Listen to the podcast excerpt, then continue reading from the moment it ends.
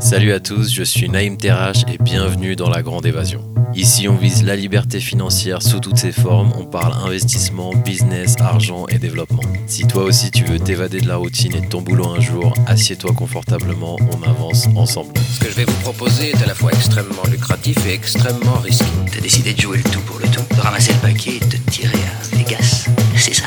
Hmm, non, c'était un petit peu plus compliqué que ça. Vous savez, dans notre métier, il vaut mieux passer pour un fou un imbécile. Alors là, vous risquez pas la camisole. Salut à tous, bienvenue dans la Grande Évasion. Aujourd'hui, on va explorer comment vous pouvez transformer votre investissement en une opportunité de multiplier par 100 votre mise de départ.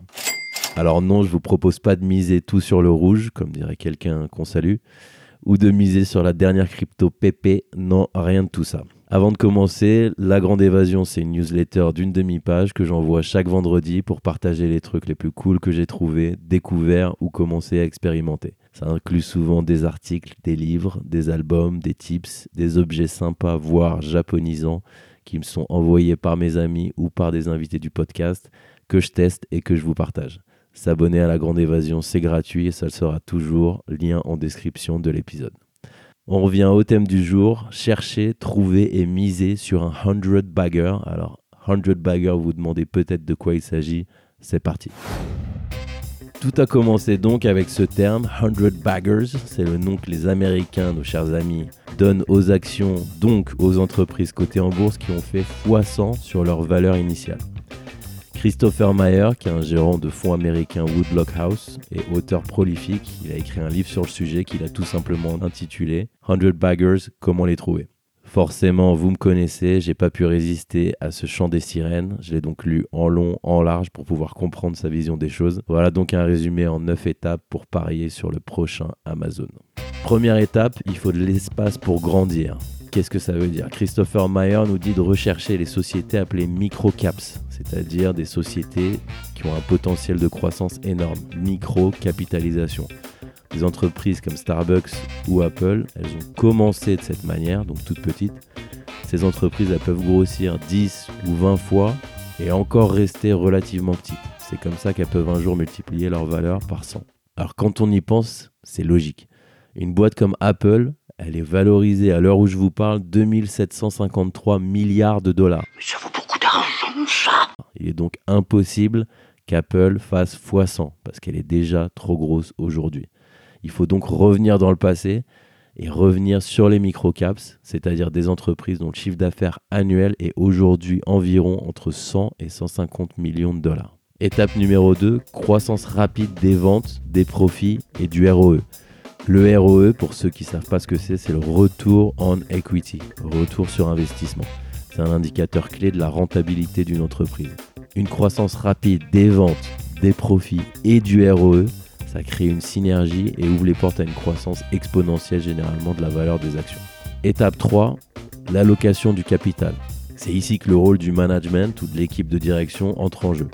Qu'est-ce qu'ils font avec ces bénéfices? C'est pas le tout de gagner de l'argent, il faut savoir le gérer. La gestion de ces fonds, ça peut grandement influencer la croissance future de l'entreprise et donc de nos actions. Un CEO, un dirigeant, il a cinq options quand il s'agit d'investir les profits, pas plus. Il peut investir dans les opérations existantes, acheter plus de matos, plus de machines, etc. Il peut acquérir d'autres boîtes, Amazon le fait beaucoup. Il peut payer des dividendes aux actionnaires, c'est-à-dire nous payer à nous. Il peut aussi payer ses dettes, s'il en a, ou alors racheter ses propres actions. C'est les seules choses qu'il peut faire. Donc ce qui décide, c'est la future valeur de notre action. Il faut bien regarder ce qu'il fait. Étape numéro 4, l'équipe et le management possèdent toujours une quantité non négligeable d'actions de l'entreprise.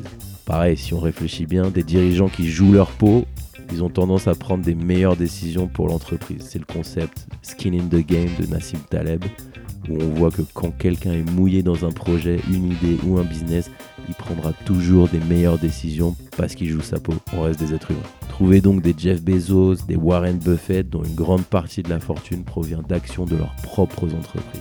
Étape numéro 5, affûter son jugement. Pour dénicher des 100 baggers, il faut vraiment entraîner son esprit à repérer des idées qui ont un potentiel énorme. Même une petite niche peut donner naissance à un 100 bagger, par exemple l'entreprise Solaris qui fait des motoneiges. Elle a fait x100 cette action. La question que je me pose souvent avec les microcaps quand j'en observe, c'est est-ce que cette idée pourrait manger le monde entier? Si oui, alors je creuse. Étape numéro 6, toujours mesurer son risque. Faites une sélection prudente et limitée d'entreprises et de boîtes dans lesquelles vous voulez investir. Surtout pour maximiser l'impact, si jamais vous arrivez à dénicher un 100 bagger et de faire x100, l'erreur que je faisais au début, c'était de miser sur énormément de projets, mais des petites sommes. C'est totalement contre-productif, donc ne faites pas cette erreur. Si on fait x100 avec 10 euros, c'est beau, mais c'est tragique. Autant avoir 5 ou 6 projets dans son portefeuille en concentrant son investissement dessus. Le résultat sera largement plus significatif. Faire x100 avec 1000 euros, c'est mieux. Étape numéro 7, les erreurs à ne pas faire. Alors attention, il y en a beaucoup, mais c'est important. Ne pas chercher à gagner. La plupart des gens, ils vendent quand ça baisse et ils achètent quand ça remonte. Ne faites pas ça, ne faites pas d'achat ni vente. Vous n'êtes pas trader. Arrêtez de vous mentir. C'est pas parce que vous avez regardé le loup de Wall Street que vous êtes trader. Moi aussi, je me suis menti un peu. Autre piège, ne pas tomber dans l'ennui. Chercher l'action comme un joueur de casino. Je veux acheter, je veux vendre, ça monte, ça baisse. C'est toujours la clé de la banqueroute. Donc, une fois investi, ne touchez plus à rien. Autre erreur, évitez les scams. Attention au discours mielleux du management. Basez-vous sur les faits, pas les discours. Un jour, j'ai lu le tweet d'un investisseur américain qui, au lieu d'écouter les calls, les conférences calls entre l'équipe de management pour présenter l'entreprise, il les lisait. Il trouvait qu'il avait beaucoup plus de recul en lisant et il trouvait dans les silences ou dans les non-dits beaucoup plus de valeur que euh, faire de l'écoute passive comme ça. Attention aux fraudeurs, aux boîtes trendy type euh, intelligence artificielle, NFT, euh, crypto, etc. Il y a un proverbe africain qui dit Là où il n'y a pas d'antilope, il n'y a pas de lion non plus. Je vous laisse réfléchir. Autre erreur, donc un conseil de la part du grand Peter Lynch, n'investissez jamais dans une idée que vous ne pouvez pas illustrer par un dessin. Cherchez pas la complication, cherchez la simplicité. Autre erreur, on se dit souvent investir à l'étranger, c'est mieux, etc. La réalité, c'est que investir à l'étranger, c'est souvent échanger des risques qu'on connaît pour des risques qu'on ne connaît pas, notamment législation, loi, droit, etc. Autre erreur, évitez d'écouter les bruits inutiles. Qu'est-ce que je veux dire par là? Les news, médias, ce que fait la Fed, la montée des taux, la descente des taux. On n'est pas des investisseurs professionnels, on n'est pas des traders. Donc, tous ces bruits-là, ils vont faire que nous disperser la mentalité et nous faire oublier notre focus sur le long terme. Si vous aviez acheté Amazon ou Apple en 99, aujourd'hui, rien de ce qu'a fait la Fed aurait un impact sur votre pactole. Autre erreur, pas de dividendes versés de préférence. Si une société paye des dividendes, elle s'empêche d'investir en elle-même. Donc sa croissance sera beaucoup plus lente. Voilà pour les erreurs, on passe maintenant à l'étape 8, être efficace et intelligent fiscalement. Qu'est-ce que ça veut dire?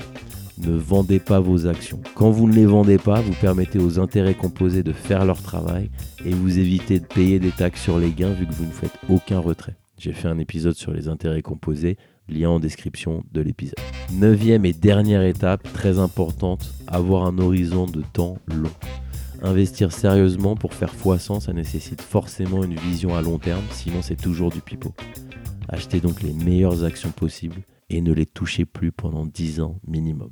Voilà pour les 9 étapes pour dénicher un 100 bagger. Petit résumé donc pour faire x100 avec vos investissements en actions. Premièrement, cherchez les microcaps, les entreprises en début de croissance avec un potentiel énorme. Deuxièmement, valoriser la croissance rapide, privilégier les boîtes avec une augmentation rapide des ventes, des profits et du retour en equity. Troisièmement, surveillez bien l'allocation du capital. L'utilisation des bénéfices par l'équipe de direction influencera toujours la croissance de la boîte. Quatrièmement, vérifiez l'investissement du dirigeant. Est-ce qu'il est mouillé ou pas?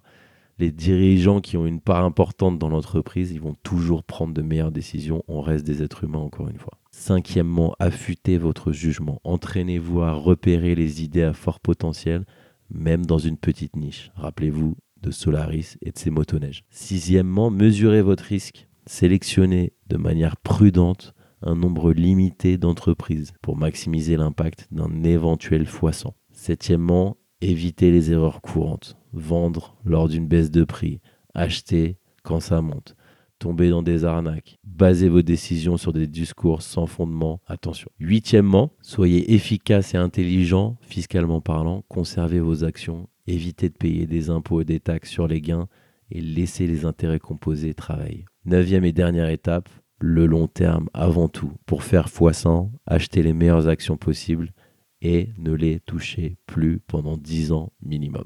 Voilà pour aujourd'hui, j'espère que l'épisode vous a plu. Si vous avez des questions, des idées, ou alors encore mieux que vous avez trouvé un 100 bagger, n'hésitez pas à me tweeter.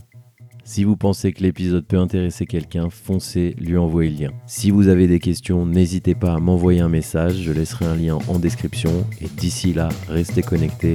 Je suis Naïm Terrache et le but, c'est la grande évasion.